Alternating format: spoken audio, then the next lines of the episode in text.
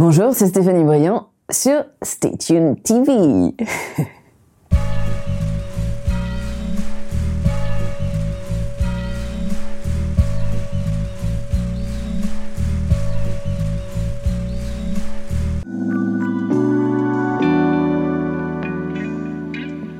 Je vais juste te demander de faire un petit, un petit lancement, Ouais. si tu veux. Euh, je voulais dire qu'un truc là, et, euh, et c'est parti, mais ça va revenir. Bonjour à tous, j'espère que vous allez bien. Vous êtes sur Stay Tuned, bien évidemment. Nouveau numéro, nouvelle émission avec Stéphanie Briand. Comment vas-tu? Ça va bien, merci Olivier. Eh ben, merci pourquoi? Eh ben, merci de m'avoir convié. Ah ben, c'est normal. euh, en ce moment, je suis très souffle. C'est vrai. Ouais, je sais pas pourquoi ça m'appelle. Et euh, tu sais, il y a des applications là sur les la cohérence cardiaque. C'est quelque chose que j'utilisais de temps en temps. Et, euh, et puis après, il y a, il y a ton livre euh, qui est arrivé. Donc déjà, on va te présenter. Donc, Ouais. tu es auteur, journaliste, conférencière, réalisatrice. Et du coup, tu as sorti ton deuxième euh, roman, ou livre plutôt, qui s'intitule L'incroyable pouvoir du souffle. Prenez les commandes de votre vie. Euh, au préalable, il y a eu un premier livre qui s'appelle Guide du cerveau pour parents éclairés. Alors la première question, c'est euh, comment, à quel moment tu t'es intéressé à, à cette idée du souffle? Je me suis intéressée au souffle par une expérience personnelle. Donc, euh, je vivais aux États-Unis, à Los Angeles, et je suis allée pratiquer ce qu'on appelle le breathwork. Donc, euh, c'est une respiration ultra rapide, holotropique.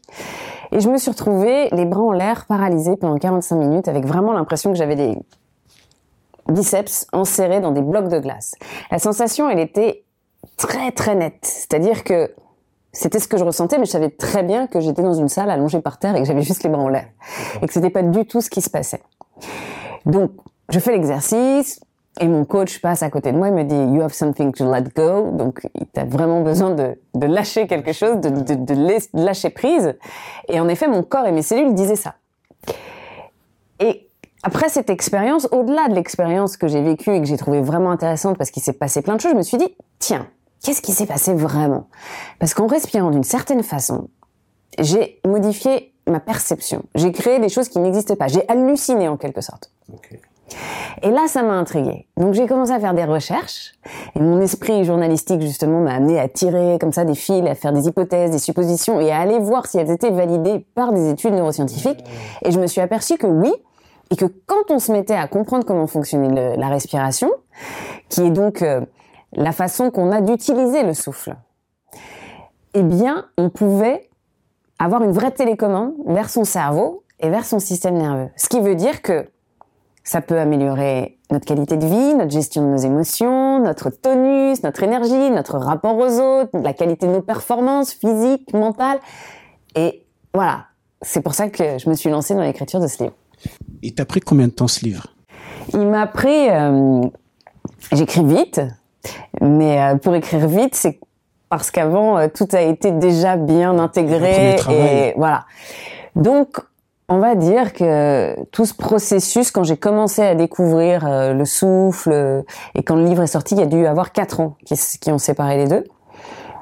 Mais euh, un an après, là ça fait un peu plus d'un an et demi que le livre est sorti, j'ai une perception encore différente et encore plus affinée et j'ai compris d'autres choses et en poursuivant mon travail, j'enrichis toujours ce que j'ai fait préalablement parce que on s'aperçoit que plus on connaît un sujet, plus on se rend compte qu'on ne sait rien.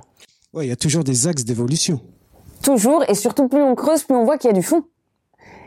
Et on voit que tout est interconnecté. Donc vraiment ce qui est fascinant dans le souffle et la respiration, c'est que ça touche à tout chez nous. Euh, c'est intéressant parce que là, bon, euh, le livre, il est, il est euh, déjà, il est intéressant, mais il y a plusieurs volets. Il y a le, le volet sur le fait que ça peut nous aider à se sentir mieux, et il y a un truc qui m'a qui m'a interpellé, c'est que finalement, on respire pas forcément comme on devrait respirer. Comment ça se fait? Parce que nos mécanismes, ce qu'on dit naturel, n'est pas nécessairement ce qui est bon pour nous. Ce n'est pas nécessairement ce qui est, on dit, anatomiquement congruent. Ça veut dire qui est juste pour notre anatomie. Et c'est pas parce que c'est notre réflexe que c'est juste. Par exemple, je vous donne l'exemple de l'asthme. Quand on a une crise d'asthme, on a du mal à respirer, on est d'accord. Et quel est notre réflexe? C'est qu'on va respirer plus. Oui. Parce qu'on manque d'air. Et moi, je pense à la ventoline derrière. Voilà. Mais bon, donc on est comme ça. Haletant, on a l'impression qu'on manque d'air. Sauf qu'en réalité, c'est exactement l'inverse qu'il faut faire, c'est respirer moins. Parce que on manque de CO2. Donc il faudrait qu'on le préserve. Et en respirant beaucoup, eh bien, notre corps s'oxygène mal. Et donc souvent nos réflexes, ils sont pas justes. Par exemple, quand on a peur, On suffoque. on coupe notre respiration. Et là, c'est pire. Parce que de faire ça, ça envoie un message à notre cerveau qui est un très très très gros danger. Donc on a toute la chimie du stress qui descend dans le corps et ça nous calme pas du tout. Parce qu'on amplifie encore l'effet. Mais notre réaction naturelle, c'est ça. Couper notre respiration. Pourquoi? Parce que c'est nos fonctions euh, premières. C'est-à-dire que, en tant qu'animal, on réagit à on fait pas de bruit, on fait aucun mouvement, donc on arrête notre respiration. Sauf que quand on est en train de se prendre euh, euh, une volée de bois vert euh, par quelqu'un de notre entourage, c'est bon, on n'est pas en danger. Mais on réagit de la même façon, comme si c'était une bête sauvage qui allait nous croquer. Il faut qu'on réapprenne à avoir des mécanismes qui ont du sens dans le monde dans lequel on vit. Et souvent, eh ben, on est complètement à côté de la plaque. Ouais, parce que tu dis qu'on respire trop dans un laps de temps court. On respire beaucoup, beaucoup, beaucoup. Je leur dis ça 15 fois alors qu'on pourrait faire euh, beaucoup moins. Si on se met à voir la vie, la longévité, en termes de nombre de respirations, ben, plus vous les prenez vite, moins elle va durer longtemps. Ouais. Quand on respire trop, on envoie encore une fois ce signal d'alerte à notre système nerveux et à notre cerveau. Donc on crée du stress. Et quand on vit dans le stress permanent, on sait ce qui se passe. Ça érode tout notre système, ça abîme le système. Ça fait que on dort moins bien, ça fait que nos organes ils fonctionnent pas de façon optimale, on est plus stressé, donc on est plus réactif. Quand on dit un truc, on va exploser plus rapidement. Et donc euh, c'est pour ça qu'on a besoin de respirer moins pour calmer. Parce que respirer vite, c'est le stress. C'est le mode sympathique dans le système nerveux, qui est ce mode de tension. On en a besoin parfois, c'est nécessaire. Pour se lever le matin, on a besoin d'avoir euh, ce petit stress qui nous fait aller peps, dans la quoi. vie. Exactement, on a besoin d'avoir du stress aussi quand on a besoin de se mobiliser avant euh, un examen ou avant de donner une conférence. ou- c'est tout à fait utile. En revanche, quand on vit sous stress 8 heures par jour, euh, dans notre boulot, euh, dans notre vie quotidienne, parce qu'on a des problèmes d'argent, par exemple, et qu'on a du mal à boucler la fin de mois et qu'on pense qu'à ça, qu'à ça, qu'à ça, qu'à ça, ben là, on s'abîme. Et en apprenant comment faire avec notre respiration pour ramener le calme à l'intérieur, ben justement, même si on va pas changer le monde extérieur, déjà la façon dont nous on le reçoit, on va le changer. Et donc tout va se transformer et on va aller nettement mieux.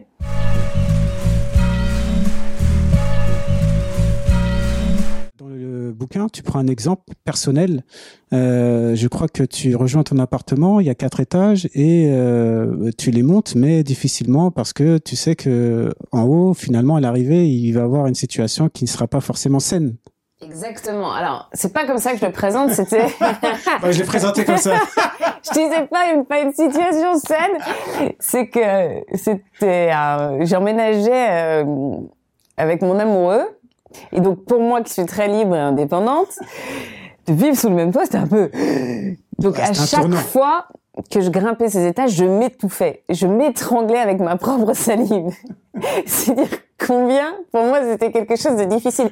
Et c'est ça qui est génial, parce que quand on écoute sa respiration et qu'on voit ses mécanismes, on a tous les petites subtilités de notre mental ou des mémoires qu'on a dans notre corps qui remontent à la surface aussi. Au moment où tu montes les escaliers, ça, tu le perçois ou c'est c'est une réflexion après deux Quand je suis au semaines? bord de l'apoplexie, je le perçois, oui, parce que je m'étrangle à chaque fois, mais littéralement, et j'arrive en haut et je suis, je ne peux plus respirer, mais parce que j'ai peur de ne plus pouvoir respirer. D'accord. Donc je, mon corps, il provoque exactement ma crainte de ce qu'il y a en haut de ces quatre étages. Mais ça, tu, je veux dire, au moment où tu arrives en haut, bon, tu, tu ne respires euh, plus convenablement. Tu sais que c'est parce que tu vas vivre une transition? Je pense que je comprends, oui, parce Ah. que je suis attentive. Quand on n'est pas attentif, bon, bah évidemment, on prend pas les signes et on ne s'observe pas. Mais quand on commence à l'être et qu'on a les clés de décodage, ah oui, on voit bien ce qu'il est en train de se passer. Et surtout, ce qui m'importe beaucoup de dire, c'est que c'est pas parce que notre corps nous envoie des messages que c'est juste. C'est difficile de faire la part des choses entre ce qui est notre instinct et qui va nous protéger mhm. et ce qui est des engrammes, ce qui sont des traces ou ce qui sont des peurs qui sont là et qui en fait nous limitent. Donc parfois dans notre corps, on a des alertes, mais on n'est pas sûr que ce soit juste. On n'est pas sûr que ce soit pas des limitations. Vous voyez ce que je veux dire? Donc c'est pas parce que on se sent pas bien à un moment que c'est pas ce qu'on doit faire. Et c'est ultra important parce que j'ai l'impression qu'on est aussi un peu dans un monde qui fait attention, qui est de plus en plus conscient, mais qui de fait va pas euh, se mettre à l'épreuve du feu pour savoir si c'est juste ou si ça l'est pas. Et qui fait juste ah bah non là non là ça marchait pas. Là il y avait pas la bonne vibration. Là c'était pas fluide c'était pas facile donc non. Et maintenant c'est pas nécessairement ça. C'est pas parce que ça bloque c'est pas parce que ça grippe que c'est pas le bon endroit justement alors comment on fait pour euh, différencier de ce qui on, ce qu'on a imprimé et ce qui est bon pour euh, nous finalement? Apprendre à bien se connaître euh, vivre le plus possible. C'est-à-dire que la vie, c'est pas un point A à un point B. Il n'y a pas de compète. C'est pas un long fleuve tranquille, ça c'est sûr. Et puis surtout, il n'y a pas de d'objectif d'arrivée. Chaque moment est intéressant et chaque moment participe au chemin. Donc, la vie, c'est juste le chemin. Après, vous allez... Euh, et quand on s'intéresse au chemin, bah, on va faire attention de plus en plus à, des choses. Et puis on va essayer d'être de moins en moins prévisible aussi. De se libérer un peu de toute cette personnalité qu'on a créée au fil du temps, qui dans un premier temps était essentielle pour nous parce qu'on avait besoin de faire ce cocon qui nous isolait du reste du monde et qui nous permettait de grandir dans une espèce de sécurité. Sauf qu'en vieillissant, bah, on n'en a plus besoin. On peut s'en départir pour essayer de retrouver un peu l'essence de nous-mêmes et euh, vivre une vie plus épanouie, plus euh, légère et plus dans le moment présent et d'embrasser davantage de sens et plus ce pourquoi on est là. Donc, c'est pas simple de comprendre. Il faut démailler tout ce qu'on a maillé et puis être super à l'écoute. Et quand je dis tester, c'est-à-dire vivre des expériences, avoir des interconnexions, tenter des choses nouvelles, nous mettre en danger. Il faut surtout sortir de sa zone de confort, ça c'est sûr. Donc finalement, être dans un mouvement permanent, être dans, dans, un, dans une action, quoi. Ouais, parce que j'entends beaucoup de phrases là sur euh, sur les réseaux sociaux. Oui, euh, voilà, sois la meilleure version de toi-même. Euh, écoute-toi à l'intérieur. Mais bon, reste, ça reste, des phrases. Pour moi, c'est des choses bateaux. Et ce qui est ce qui est intéressant, c'est le concret. Qu'est-ce qui se passe sur le terrain hein? C'est facile d'être sage dans une grotte. Et pas mal cette phrase. L'épreuve de la vie, des interactions, avoir des enfants, avoir des amis, avoir un amoureux ou une amoureuse. Eh ben là, on rentre dans le dur. Arriver à gérer une équipe. Euh, quand on, arrive à l'épreuve de la vie, à montrer que, bah oui, ce qu'on a euh, fait pour évoluer soi, euh, ça nous a vraiment transformé, d'accord. Mais il faut aller s'entraîner à ça. Sinon, voilà, ça ne sert à rien. Donc, c'est très bien de se retirer à certains moments. On en a besoin. On en a besoin davantage en fait pour prendre de la distance. Quand on a toujours le nez comme ça devant, euh, eh ben, on, on voit pas les choses. On n'arrive pas à. Donc, je pense que plus que d'appeler les gens à déconnecter, c'est savoir prendre de la distance et retourner dans le monde avec l'énergie qu'on a pu récupérer en prenant de la distance quand on a euh, des interactions avec les gens qu'on aime, parfois ils vont nous taper sur le système et c'est bien normal. On n'est pas censé être Bouddha non plus. Euh, en revanche, si on peut se détacher un petit moment et puis hop, bah voilà, on prend des sas, euh, on part un week-end, on part une semaine, on part quelques heures, prendre l'air, et qu'on évite tout ce qui abîme, ça va nettement mieux. Par exemple, si on prend une inspiration en trois temps, en trois secondes, eh bien, vous faites 1, 2, 3 à l'inspiration, une petite pause, et 6 à l'expiration. Voilà ce que ça donne.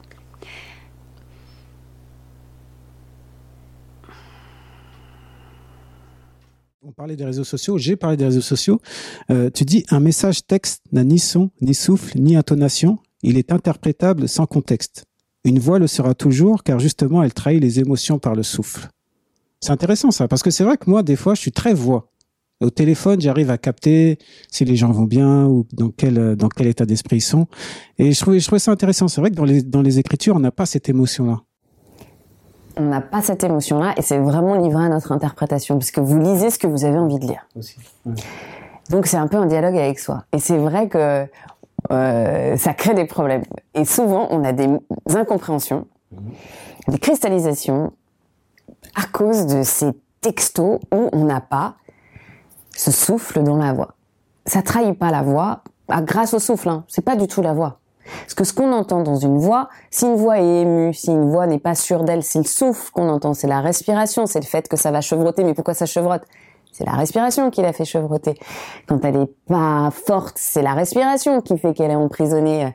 Donc, comme notre respiration, c'est notre plus grand lien à l'intime. On peut pas tricher dans notre respiration. C'est pas possible. Il y a quelque chose qui est euh, très euh, de l'ordre de, de, de, de l'émotionnel profond. Donc, euh, vous n'allez pas raconter la messe à quelqu'un. Euh, ou si vous allez le faire, mais il va falloir vous entraîner vraiment parce qu'à un moment, sinon ça va craquer. Ce que j'avais trouvé ultra intéressant aussi, c'était euh, l'acteur Jeremy Irons. Pour travailler ses personnages, il commence par créer une respiration. Ah oui. Et il se met à respirer comme eux. Ouais, ok. Ah, ouais. Et en respirant comme eux, bah, il commence à tracer la ligne de qui sont ces gens. Et c'est vrai que la façon dont vous respirez fait qui vous êtes. Mais, en premier lieu. Si vous changez votre façon de respirer, vous allez changer votre vie. Quand on dit ça, on a l'impression que c'est un super argument commercial. Mais non. C'est vrai. Parce que vous respirez différemment, mais vous n'êtes plus la même personne. Vous ne voyez plus le monde de la même façon. C'est logique. Puisque c'est tout l'intime que vous avez qui est transformé par votre respiration. Mm. Donc les textos, faut qu'on limite. C'est intéressant, Juste, euh, je vais chercher du pain, je reviens quoi. c'est tout. Non, mais il faut avoir l'explication de texte derrière. Ouais, ouais, il faut argumenter. Et, euh, et surtout, privilégions ça, le contact, la voix, prenons le temps de parler aux gens.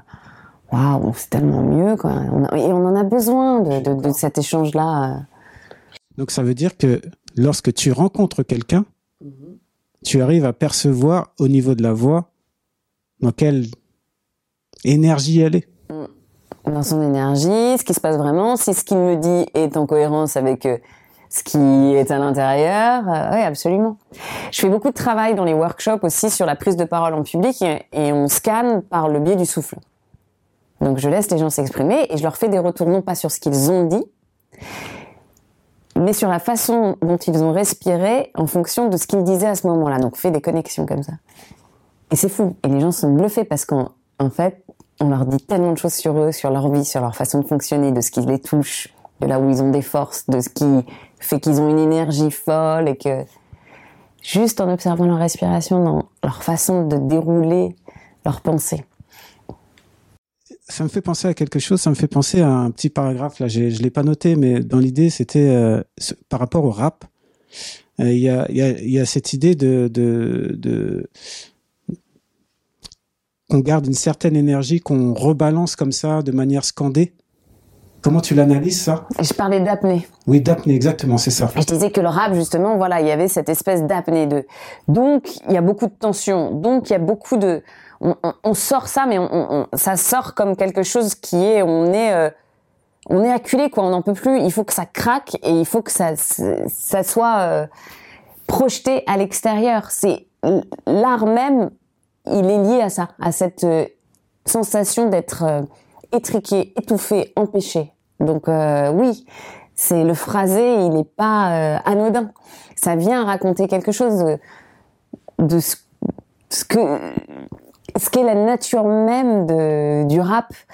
Et j'en parle aussi chez les écrivains, juste de lire leurs phrases, on sent quelle était leur respiration, on sent si ce qu'il y a derrière, et c'est ça qui est génial, quoi. Mais dans le rap, c'est très très très frappant. Bah, essayez de, enfin, comme je sais que initialement c'est ton univers, euh, c'est difficile d'être décontracté après du rap. Ben, Ça peut mettre une espèce de, Non, mais après ça redescend. oui, ah bah après ça redescend. Ça redescend. après ouais. ça redescend, mais pendant non. Ah, pendant, il faut être dans l'énergie, il faut donner, il faut livrer, il faut, faut être là au moment présent, quoi. Oui, mais, Ouais. mais, mais on peut donner livrer dans une autre énergie aussi. Après, oui, oui, après c'est une histoire d'interprétation. Oui, non, mais ce que je veux dire, c'est qu'on peut être donné, livré dans les, les crooners, par exemple. Ah oui. Eux, ils sont tous dans l'expiration, hein. Il n'y a pas Ouais, d'apnée, hein. ouais. C'est vous. Ouais, Donc ça t'inonde et puis t'es là et t'as envie de boire un coup et t'es tranquille. Quand t'es spectateur et que t'entends du rap, t'as pas envie de boire un coup, t'as envie d'y aller, quoi. On est engagé. Donc c'est ce que vous transmettez aussi. Et quelque part, bah, ça capture aussi la respiration de, de- de nous qui écoutons. Et ça nous met comme ça en, voilà, en mode, euh, On alerte. en alerte, ouais. Sauf que là, l'expiration se fait de façon particulière. L'inspiration se fait par le nez. Ensuite, vous retenez la bouche et le nez fermés. Et pour expirer, vous allez faire le son A. Mais ce son, comme si vous vouliez faire sentir votre merveilleuse haleine à la planète entière. Comme si vous vouliez montrer que le dentifrice que vous avez acquis récemment est top niveau.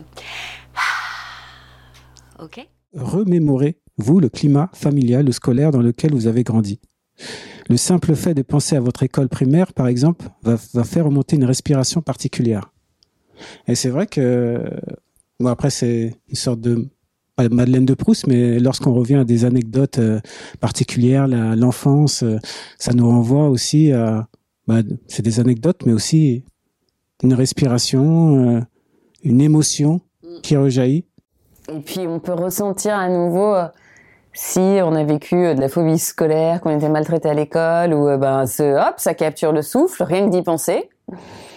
Et en revanche, si c'était super cool, euh, voilà, c'est complètement libéré dans la respiration. Donc penser à ça, c'est important.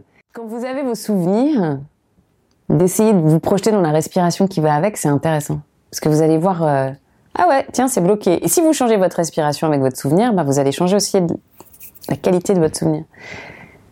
Vous allez changer l'histoire. Vous savez, on s'aperçoit qu'on peut modifier le passé.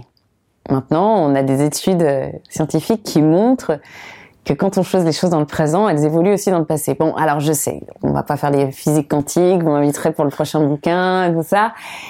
Mais notre façon de revisiter notre passé, il modifie nécessairement ce passé, qui va modifier le présent, qui modifie le futur. C'est- une manière de, de percevoir le, le passé différemment, qui interagit sur le présent et si vous le percevez plus votre passé de la même façon, d'un coup, vous avez changé de passé. Ben, je pense que ça, ça façonne le, le présent et le futur. Mm. Oui, ben, donc là, je, je rejoins la, la, la, la réflexion, oui. Voilà.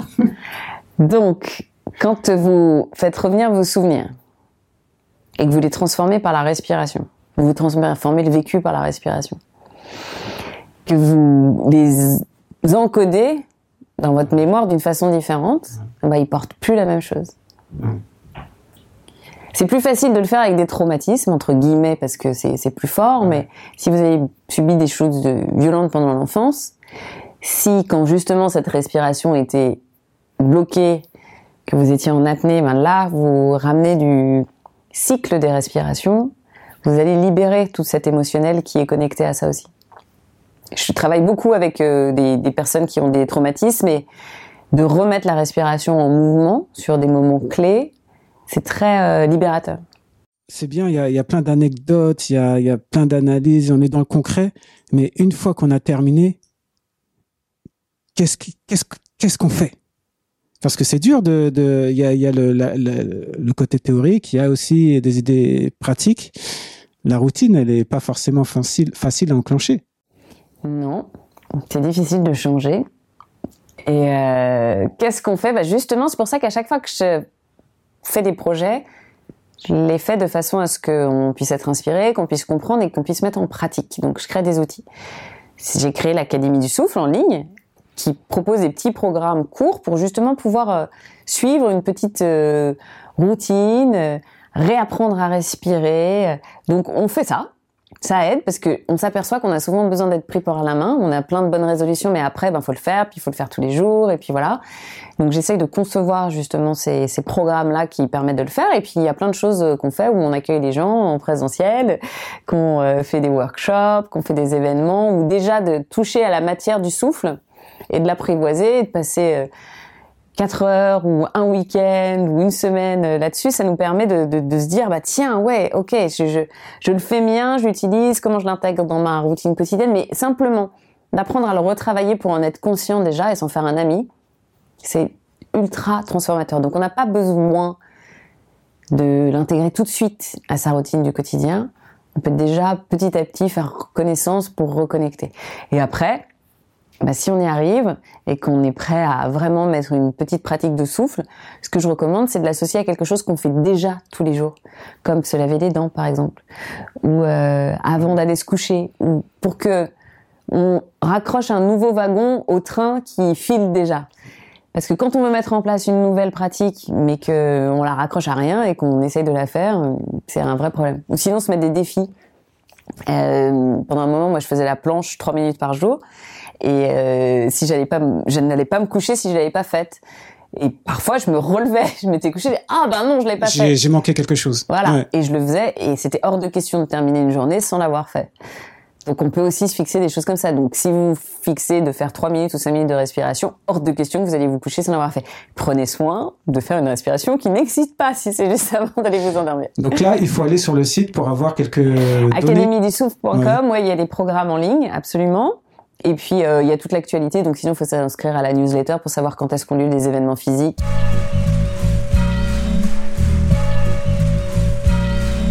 Pourquoi le sportif Parce qu'on se dit, voilà, les sportifs, euh, le, corps, c'est un outil, c'est leur outil. Et on, pourrait se dire que bah, le sportif maîtrise son souffle, connaît euh, le fonctionnement. Et finalement, c'est pas, c'est pas si, si vrai que ça. Non. C'est très rare les sportifs qui connaissent bien leur souffle. Souvent, leur souffle, justement, c'est leur limite. Ils n'ont plus de souffle. Et euh, un coureur, par exemple, bah, il peut arriver à bout de souffle. Et j'ai travaillé avec des coureurs qui sont des ultramarathoniens, vous savez, qui courent 250 km. Il y en a qui faisaient des épreuves de 750 km sans s'arrêter. Hein. C'est pas une épreuve de 750 km, c'est sans s'arrêter. Et qui s'étaient mis à ne respirer que par le nez. Donc euh, on parle de ça aussi un peu dans, le livre, les bienfaits de la respiration nasale, et notamment sur l'endurance, c'est essentiel. Et en réapprenant à ne respirer que par le nez, ils avaient vu leur capacité d'endurance augmenter, et donc ne plus jamais rencontrer cette euh, sensation d'être à bout de souffle. Donc la limite respiration, elle était plus là. Et après, ça transforme toute la tout le corps. On voit que ce qui est des courbatures, etc., c'est aussi parce qu'on libère certaines substances dans notre corps et quand on respire par le nez, eh bien justement, on amène notre corps à mieux récupérer, donc on a moins de courbatures, donc euh, finalement on est plus euh, doux avec la machine aussi. C'est ça qui est ultra intéressant dans la respiration, c'est comment vraiment on utilise là le véhicule qu'on nous a donné de façon optimale. Et euh, les sportifs aussi, souvent, poussent très fort et cassent. Et donc, en utilisant la respiration, ils apprennent autre chose. J'ai travaillé avec un champion du monde de MMA qui s'appelle euh, Bas Rutten. Et lui était un asthmatique dans son enfance, donc il avait déjà observé des réactions après ses crises d'asthme sur ses capacités physiques. Donc il s'est aperçu que quand il avait eu une crise d'asthme, il faisait de l'athlétisme à l'époque, il faisait des scores bien meilleurs. Et c'est cette notion-là, justement, de respirer moins aussi, d'avoir une meilleure tolérance au CO2. Enfin bon, tout ça est, sont des détails qui sont plus dans, dans le livre. Mais après, il s'est dit comment je mets ça en pratique, moi, dans mon art, où quand même on se castagne, on se met des coups partout, et le truc, c'est justement de ne que jamais la respiration soit coupée, parce que si la respiration est coupée, c'est fini, je suis foutu. Et donc, si je prends un coup là, bah, comment je vais arriver à respirer par là, quelque part? Et donc, il a entraîné tous les euh, personnes qui prenaient sous son aile à des techniques de respiration et des combattants qui faisaient zéro résultat, juste en gérant leur respiration, en apprenant à l'utiliser au mieux, bah, se mettaient à gagner. Et il en faisait vraiment des champions, mais en ne travaillant que ça. Il y avait une euh, aussi il y a des, championnats inter-écoles aux États-Unis de tennis et il y a une université qui est à Fairfield, qui est le lieu de la méditation transcendantale. Et donc, l'école de Fairfield, le coach avait des résultats exceptionnels et tous ces jeunes tennismen et women étaient dans les premiers, ils finissaient toujours premiers dans les classements. Donc ils ont étudié comment ça se fait qu'ils soient meilleurs que les autres, il n'y a pas de raison. Mmh. Et ils faisaient de la méditation. Mais dans la méditation, il y a tout un aspect respiration. Mmh.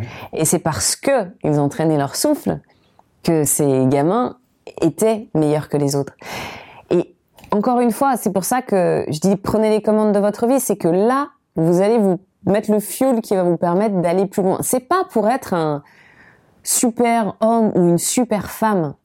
c'est simplement d'une part pour euh, pas abîmer ce qu'on nous a donné, Mm. et d'autre part parce que ben, on peut le libérer et que ce soit beaucoup plus euh, facile et être dans l'aise.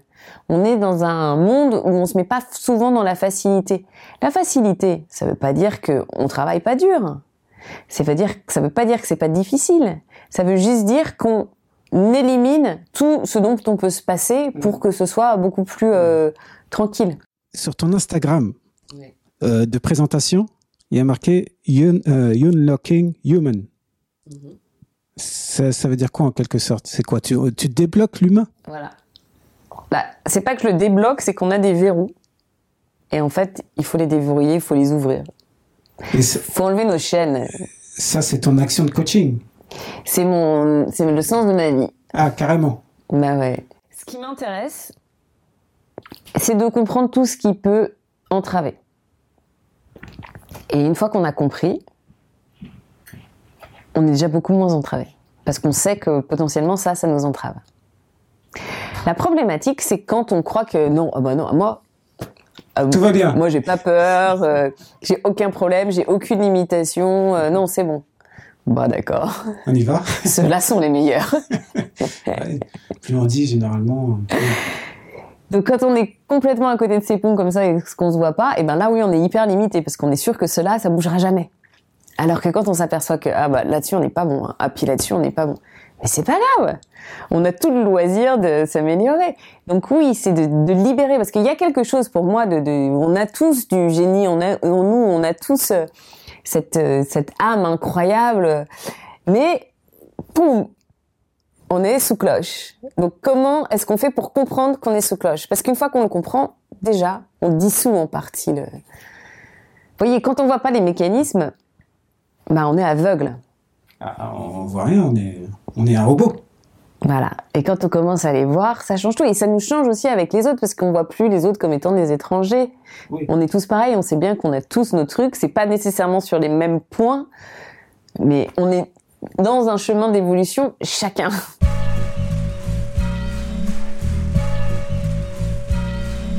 Est-ce qu'il y aurait une, est-ce que tu aurais une astuce à donner juste pour un point ou un truc en particulier là-dessus? Sur la libération du potentiel, euh, ouais. faire sauter ouais, les verrous Unlocking, ouais. Ça, c'est intéressant. Bah, je pense que le- la chose où vous pensez que vous avez vraiment pas de problème, c'est votre gros problème. Euh, oui, forcément. Donc dès que vous vous dites non, moi non, ça non, bah c'est que ça oui. Et il y a un truc que j'ai retenu, c'est euh, il faut sortir de sa zone de confort. Ça, c'est un mot que j'entends assez régulièrement, sortir de, de sa zone de confort, parce que si on sort de, de sa zone de confort, il y aura forcément quelque chose de, de, de, de meilleur, de meilleur à l'arrivée. Alors moi je le vois pas comme quelque chose de meilleur, c'est plus si on reprend le fonctionnement du cerveau. Le cerveau qu'est-ce qu'il veut? Il veut nous protéger de tout ce qui est nouveau. Surtout pas aller dans quelque chose qu'il connaît pas. Donc c'est lui qui nous maintient dans la zone de confort. C'est lui qui nous fait fréquenter des gens qu'on a l'habitude de fréquenter, où on comprend comment ils fonctionnent, vivre dans un pays qu'on connaît, faire un boulot où on a l'impression qu'on est à la hauteur pour le faire et que ça va pas nous poser trop de problèmes. Et une fois qu'on décide de sortir de cette zone où on connaît tout, où notre cerveau il a toutes les clés, là il a plus besoin de faire un seul effort, on force notre cerveau à reconstruire quelque chose de nouveau.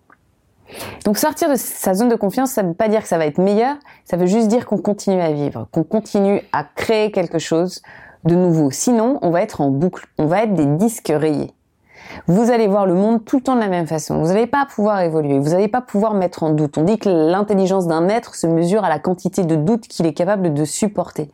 Le doute, c'est essentiel. Quand vous êtes toujours au même endroit, vous pouvez pas douter. Il n'y a rien qui vous arrive. En plus, aujourd'hui, avec les réseaux sociaux, on est infusé d'informations qui nous ressemblent déjà. Donc, euh, bah, le monde, euh, on peut vivre dans une bulle hein, et croire à notre réalité très très fort, sauf que la réalité n'existe pas. La réalité est une hallucination collective. Voilà, on se met d'accord sur un truc et ça, c'est la réalité. Et si vous décidez d'aller avec un autre collectif, vous allez voir que, oh purée, la réalité est pas du tout pareille Elle est là. différente, ouais. Donc c'est dans ce sens-là que sortir de sa zone de confort, ça nous amène à nous maintenir en santé parce qu'on sait que le cerveau il est en train de diminuer de, puissance quand on le fait plus. On dit aux personnes âgées continuez à apprendre, continuez à faire des choses nouvelles parce qu'on crée des neurones tout au long de notre vie et, la croissance, c'est vraiment le but de nos chemins, en fait. C'est pas d'être dans le développement euh, sans limite, mais toujours de créer des choses nouvelles. Tout se, recycle, se réinvente, et surtout, rien n'est figé. Il n'y a aucun déterminisme, aucun fatalisme. C'est pas parce que vous avez vécu ça que vous êtes condamné à vivre. Vous êtes libre. On est tous libres. Et nos choix, on les fait. Donc, on choisit la porte de oh là là, la vie c'est pas drôle, ou la porte de ok, la vie c'est pas facile, mais ça a du sens, et donc je vais en faire quelque chose. La Stéphanie petite, elle était comment? Elle était petite. Elle était petite, mais sa personnalité. mais à part qu'elle était petite. elle était. Alors ma grand-mère disait que, enfin elle dit toujours, que j'étais fantasque. Et je pense qu'elle est toujours fantasque. J'étais, euh, ouais, euh, toujours pleine d'idées, euh, un peu créative. Très créative, très J'aimais bien inventer des choses, tenter des choses, j'étais pleine de rêves. Et puis très connectée aussi, je passais des heures sur mon toit à regarder les étoiles. J'adorais. Je me disais, waouh, qu'est-ce que je suis petite par rapport à l'univers. Et puis j'ai inventé beaucoup, beaucoup, beaucoup, beaucoup, beaucoup. C'était très actif là-dedans. Et elle avait des rêves? À plein, mais j'en ai toujours plein. Toujours mais moi, je me sens très proche de la petite Stéphanie. Ouais, non, mais ça se sent. ça se sent parce que, euh, vu comment tu l'as décrit, euh, voilà, tu, je ouais, j'ai pas l'impression de l'avoir abandonnée sur le chemin. J'ai l'impression qu'elle est toujours là, euh, qu'elle qu'elle aime bien rigoler, qu'elle est très sensible aux autres, que voilà. Et les rêves, ils sont toujours là parce que, bah, les rêves, c'est de continuer à rêver, en fait. Donc, il faut en réaliser pour en avoir d'autres, vous voyez. Moi, j'avance par rêve. C'est pas pour faire des projets, c'est pour continuer à rêver.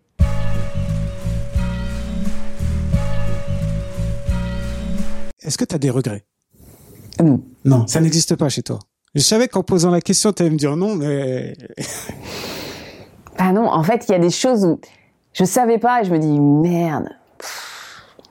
Mais je savais pas. Donc acceptes et tu continues. Bah, qu'est-ce que je peux faire? Je peux pas regretter. Non, en revanche, je peux essayer d'arranger, de, de, de, faire en sorte de, les Américains disent to fix, de fixer, ce qui, de recoller, de, de, de, de faire autrement. Euh, on répare pas. La réparation, ça n'existe pas. On crée un chemin nouveau. Donc, d'utiliser ce que j'ai appris pour créer quelque chose de nouveau, ouais. Et ta plus grande victoire? Bah, je, pas rien. Non, rien. Et victoire euh, Bah non. Non. Non, rien du tout. Le bouquin, tout ça, non, même pas. Ma plus grande victoire, c'est euh, la joie que j'ai touchée. Ah. C'est de tous les jours me dire que mais merci la vie et de sentir cette joie là qui est là en moi et qui me quitte pas. Je pense que c'est ça. C'est c'est pas une victoire, c'est c'est une satisfaction tellement euh, parce que en ayant ça, je me sens en capacité de donner autour de moi beaucoup plus à mes enfants par exemple. Je sais que cette petite flamme là, bah, quoi qu'il arrive, je pourrais le, rallumer la leur s'ils en ont besoin. Euh, donc euh, voilà, pour moi c'est ça.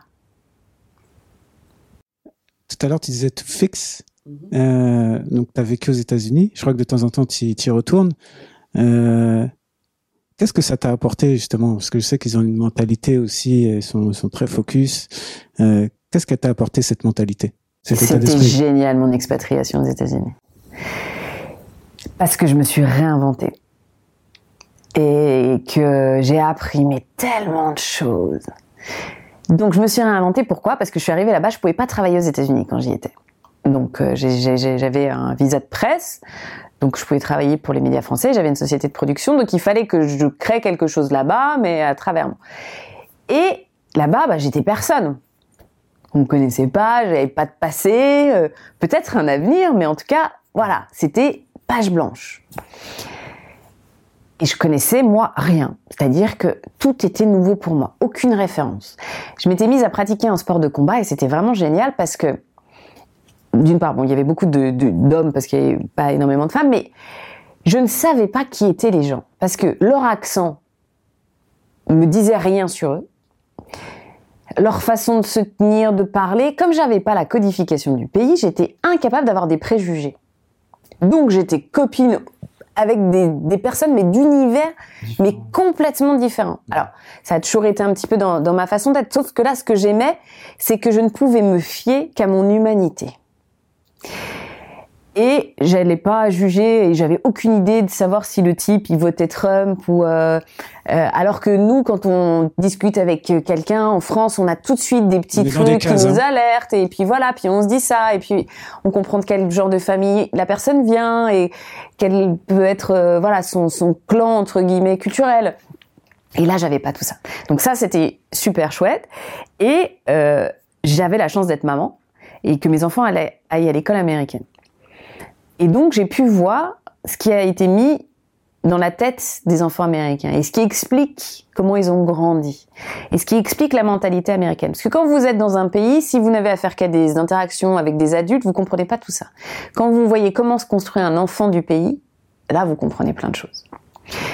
Et j'ai eu aussi la chance d'avoir euh, ma meilleure amie, Lina, aux États-Unis, qui, elle, était euh, moitié américaine, moitié japonaise, et qui me donnait les sous-titres, qui me disait, bon, je vais t'expliquer comment pactiser avec les mères de l'école, par exemple. Il faut toujours que tu te dévalorises. Hein? Oui, c'est comme ça. Pour créer du lien aux États-Unis avec les mères de famille, il faut toujours te dire que tu as des trucs qui vont pas dans ta vie. Ah bon? Eh ben oui. Donc, toutes ces espèces de petites euh, choses qui permettent de, de, de, comprendre et de pénétrer une société, voilà, je les ai découvertes. Donc après, quand j'ai tout mal axé, que j'ai compris comment les gens fonctionnaient et euh, tous les bénéfices qu'on pouvait en tirer, que j'ai vu euh, mes enfants à l'école, ce qu'ils avaient, eh bien, je l'ai fait mien. Et puis je l'ai intégré à ma façon d'être. Et puis je me suis recréé une nouvelle identité mixée de cette expérience américaine. Et maintenant, quand je suis en France et quand je je travaille en France, on me dit ah ouais c'est vraiment l'esprit américain. Donc on me fait tout le temps la réflexion de. Mais je pense que j'avais déjà par nature cet esprit de du tout est tout possible, de voilà, il n'y a pas la notion de casse qu'on a ici très très forte où on s'intéresse à là où vous venez, que votre parcours est absolument essentiel. Quand on voit qu'un Bill Gates euh, ou un Steve Jobs sont des gens qui sont qui ont décidé de même pas euh, finir Harvard ou les, les, grandes écoles pour lancer ce qu'ils avaient en tête, sachant que c'était pas ça qui allait faire la différence. Bon ben voilà, ils étaient ils étaient en capacité d'être dans le sérail, mais ils ont quand même lâché le sérail parce que chez nous, souvent les gens qui ont lâché le sérail, c'est qu'ils pouvaient pas y aller. Donc ils pouvaient pas aller à l'ENA, ils pouvaient pas aller euh, dans, voilà. Alors que aux États-Unis, il y a ceux qui peuvent et qui disent ben non, c'est pas nécessaire. Et ça c'est c'est hyper euh, puissant. On a beaucoup parlé. Ouais, bah surtout moi. Surtout toi, ouais, ce que j'allais dire. bah c'était l'objectif. Hein. Et le mot de la fin, ça serait quoi? Le mot de la fin, c'est euh, tuez votre cœur. Ouais. Et vivez tout ce que vous avez envie de vivre. Ok. Je retiens. Merci d'être passé sur Stay Tuned. Je vois que le vous est resté de temps en temps. Ah ouais, euh, Non, mais vous, c'est parce que je m'adresse ah à vous que vous avez écouté. Mais oui, ok, parfait. En tout cas, je te remercie d'être passé sur Stay Tuned et de ramener un petit peu de fraîcheur, euh, euh, voilà, sur le sur le côté développement personnel, respiration euh, à l'émission. Donc, merci beaucoup et je te souhaite plein de bonnes choses pour pour la suite. Merci Olivier, à toi aussi merci et beaucoup. à vous tous aussi. Merci beaucoup de votre attention.